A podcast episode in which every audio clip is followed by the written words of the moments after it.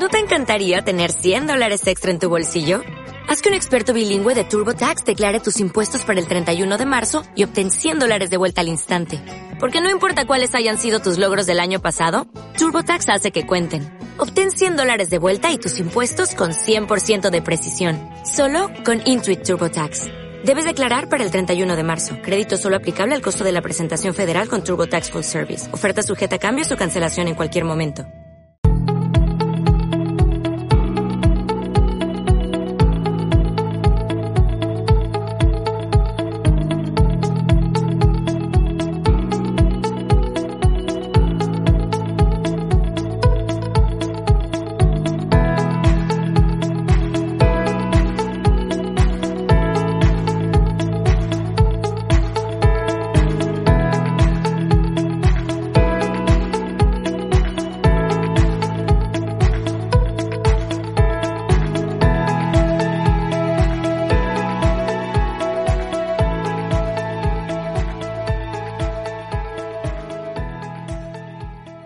Bienvenidos a toda la comunidad aeronáutica de habla hispana. Hoy estamos aquí un día más en Aviación Digital y me encuentro acompañada con un invitado pues muy especial. Él es Juan Carlos Libreros, es director de producto de carga aérea en España en Total. ¿Cómo estás, Juan Carlos? ¿Qué tal? Hola, Alba. Bueno, por lo primero agradeceros que, queráis contar con mi análisis, tanto a ti como a Aviación Digital.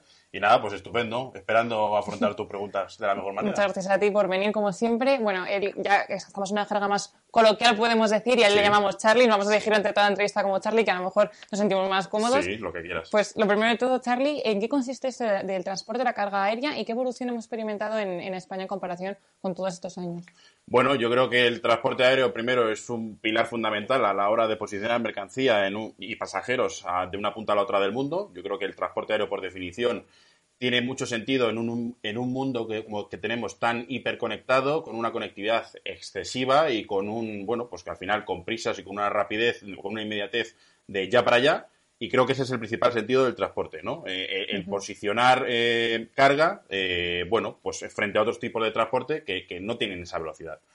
¿Cómo, bueno, qué diferencias o qué evolución hemos visto en el transporte en estos últimos años? Pues bueno, evidentemente el tema de la pandemia ha sido un punto y aparte, un punto de inflexión en el cambio del modelo.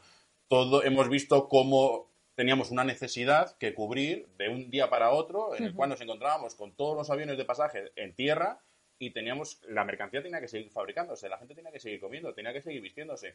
Y hemos visto como la carga aérea, los aviones de carga, pues han tenido, bueno, una importancia fundamental a la hora de poder afrontar eh, e-, estos retos que nos han puesto por delante la pandemia. Y, como bien dices, justo el mundo se paró, la aviación como tal del turismo ya dejó de funcionar, pero la aviación de carga aérea no, no, pudo parar. Tenía que traer ropa, ya no solo ropa y alimentos, sino además ese transporte sanitario, las mascarillas, vacunas que libraron al fin y al cabo un papel fundamental en, en, el desarrollo de, de, volver otra vez a, los tiempos normales prepandémicos. total. ¿Cómo fue, por ejemplo, ese transporte de vacunas o de mascarillas? ¿Cómo lo se vivió desde España? Bueno, eh, fue, fue una locura. O sea, lo que te digo, nos encontramos de repente un 13, un 14 de marzo en casa eh, con, con, un lockdown brutal eh, a lo largo del mundo y nos encontramos pues que evidentemente el tema de las mascarillas, uno de los principales proveedores de esta mercancía, pues era China. Entonces nos vimos en la necesidad de tener que poner charters, de tener que poner cargueros en cualquier punto, de tener que hacer conexiones que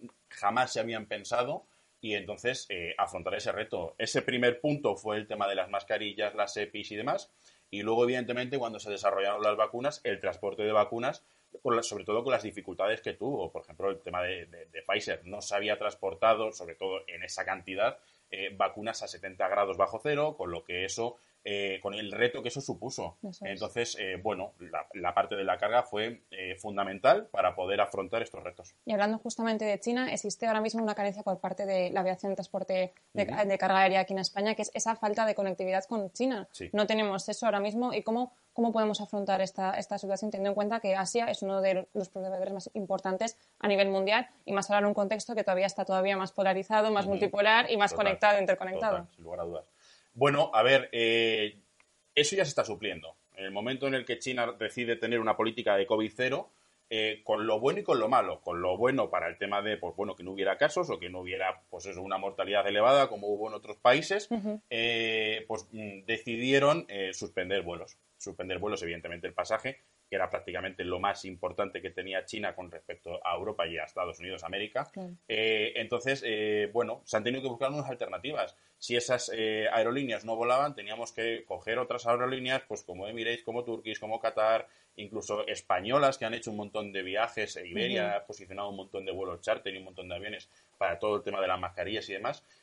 cuando hemos vuelto un poco a la normalidad, bueno, creo que ellos se han quedado también dar cuenta que China tiene un mercado interior de 1.500 millones de personas, con lo cual el, autoabastecimiento y el, bueno, el circular internamente eh, supone que tiene tres veces más población que toda Europa, con lo cual eh, no tienen tanto problema. El problema lo tenemos nosotros que dependemos tanto de ellos. Al final, Asia y China en concreto se ha convertido en la fábrica de Europa y la fábrica de América.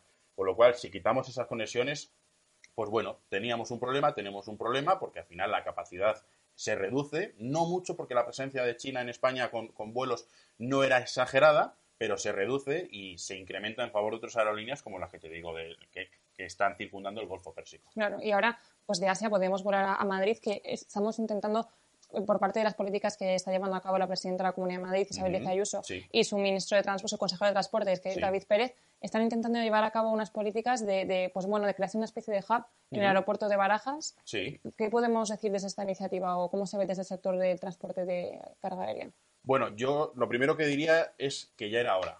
Ya era hora de que la carga aérea jugara un papel fundamental, como así lo es en el transporte, eh, en este caso en Madrid y en España yo creo que tanto Isabel Díaz Ayuso como David Pérez han dado cuenta efectivamente de esa necesidad, o sea, de mirar hacia el futuro y de posicionarnos como un ente, como un hub, como bien dices, eh, que nos permita lidiar pues, con grandes hubs como Bruselas, como Charles de Gaulle, como Ámsterdam, como Frankfurt, y entonces, eh, bueno, a través de eso, de, de, esa mejora en los servicios, de esa mejora de las infraestructuras, de esa mejora de la financiación, pues que nos permita, lo que digo, afrontar este nuevo reto, porque Madrid, y Madrid, España, pero sobre todo Madrid, eh, no deja de ser la puerta de entrada de Europa a América Latina y viceversa, de América Latina a Europa. Con lo cual, las conexiones tienen que ser las que son y mucho mejores y las infraestructuras tienen que ser las que son y mucho mejores. Eh, volviendo al tema de la política en el que se está intentando introducir eh, el transporte de carga aérea en las hojas de ruta, se está viendo, a lo mejor por primera vez podríamos decir, o vislumbrando a nivel social, qué papel está cumpliendo este tipo de carga aérea a nivel social, a nivel social y como, y como una especie de valor fundamental para seguir uniendo a los diferentes países a contribuir, pues ya sea enviando vacunas, ya sea enviando ayuda humanitaria, también aparte de la pandemia que estamos recuperándonos, aunque estamos viendo también que sigue habiendo casos, por lo que tampoco tenemos que bajar la guardia, tenemos un conflicto europeo, mm, básicamente a, unas cuantas horas en avión aquí en Ucrania, en Europa. Entonces, ¿cómo está haciendo el transporte de carga aérea a la hora de enviar ayuda, de enviar eh, pues alimentos, eh, condiciones sanitarias? ¿Cómo está haciendo eso? Bueno, yo creo que si me permites enlazar un poco lo que veníamos comentando de la Comunidad de Madrid, yo creo que se han dado cuenta, sobre todo los políticos, y para que un político se dé cuenta, bueno, pues eh, cuesta, ¿no? Y, a, los hechos me remito.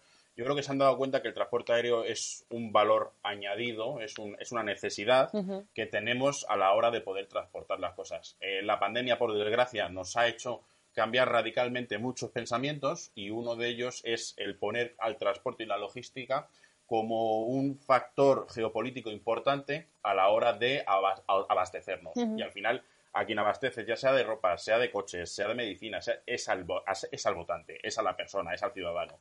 Entonces ha hecho que eso, bueno, pues eh, esa necesidad haya puesto a la carga aérea en el centro del debate.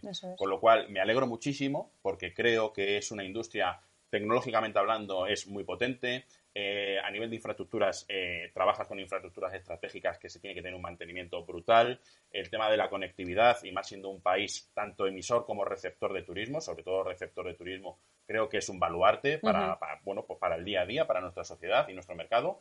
Entonces, eh, otra de las cosas que nos ha hecho darnos cuenta de esa importancia, de, que, de asumir ese reto como, como propio, como parte de la agenda del día a día, ha sido el, tema del conflicto en Ucrania, de la guerra en Ucrania.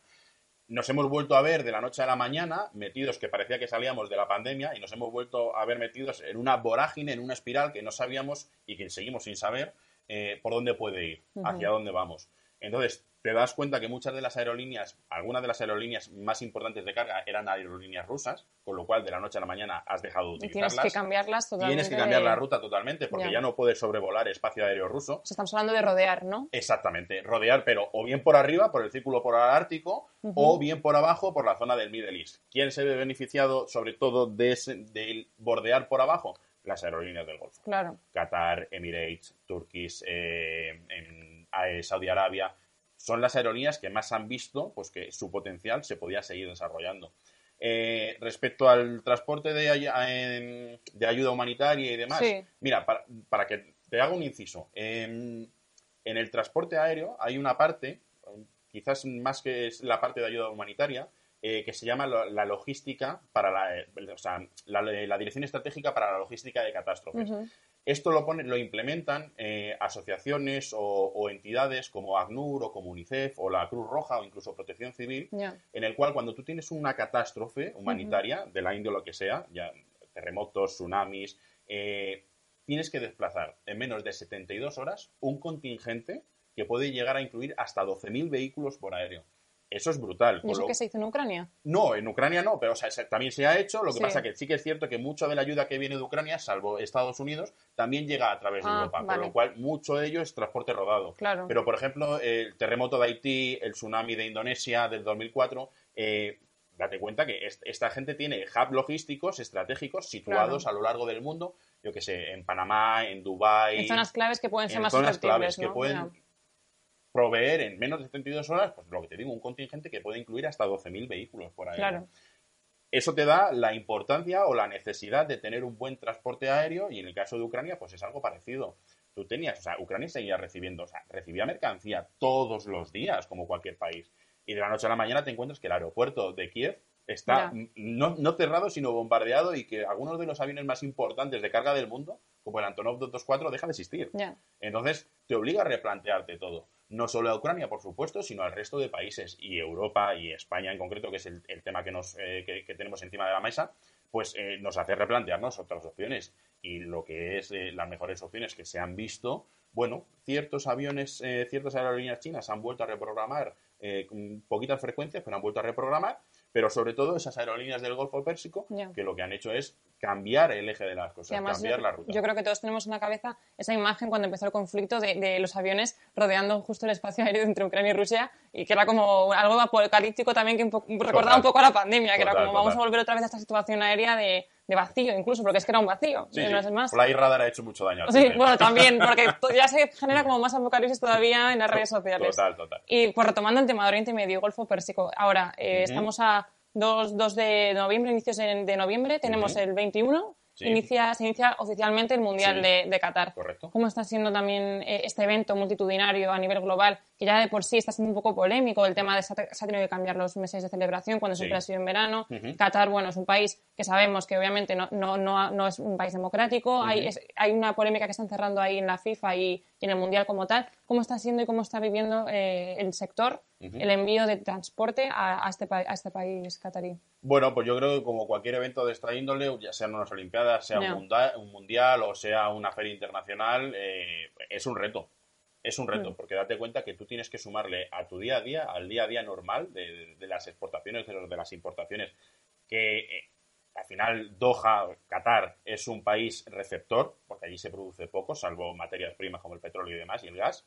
Eh, lo tiene que recibir todo. Y si tú pones un evento de estas características eh, en el cual un país en desarrollo que tiene que construir infraestructuras, que tiene que construir hoteles, que tiene que proveer de servicios y de, y de productos al evento, pues eh, se te dispara el movimiento. El volumen de carga aérea que se mueve a, Qatar en estos meses, en estos días, es brutal. Sí que es cierto que la mayor parte de lo que mm, se tiene que posicionar para el Mundial ya está movido, sobre todo a nivel de infraestructuras y demás, pero de proveer de productos de primera necesidad o de básicos para el día a día del mundial, todo eso se tiene que seguir haciendo.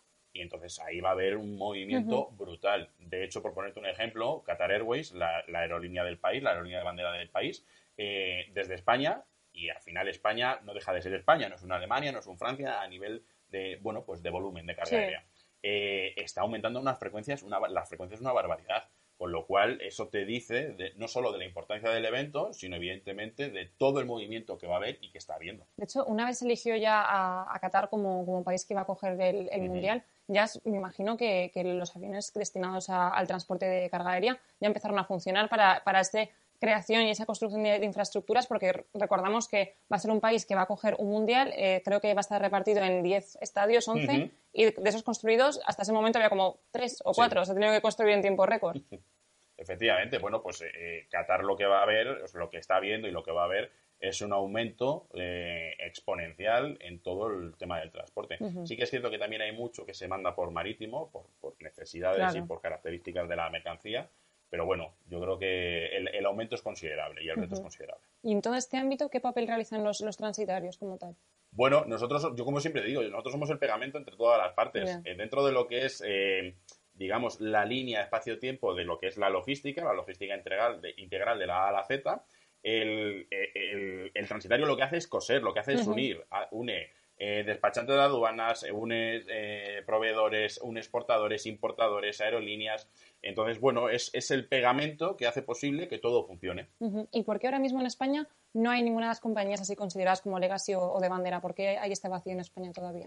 Bueno, yo creo que esta pregunta es muy buena y sobre todo te la tendrían que responder tanto Air Europa como Iberia. Más como eh, por el... Efectivamente, más que el transitario. Pero si me pides mi opinión, bueno, yo creo que al final España está muy centrado en, un modelo de negocio eh, como es el turismo, que la necesidad era mover pasajeros y mover maletas, que eso en España lo hemos hecho y lo hacemos muy bien, y de hecho de los mayores slots que hay, sobre todo América Latina, los tiene tanto Iberia como Europa, con lo cual estamos posicionados en el top.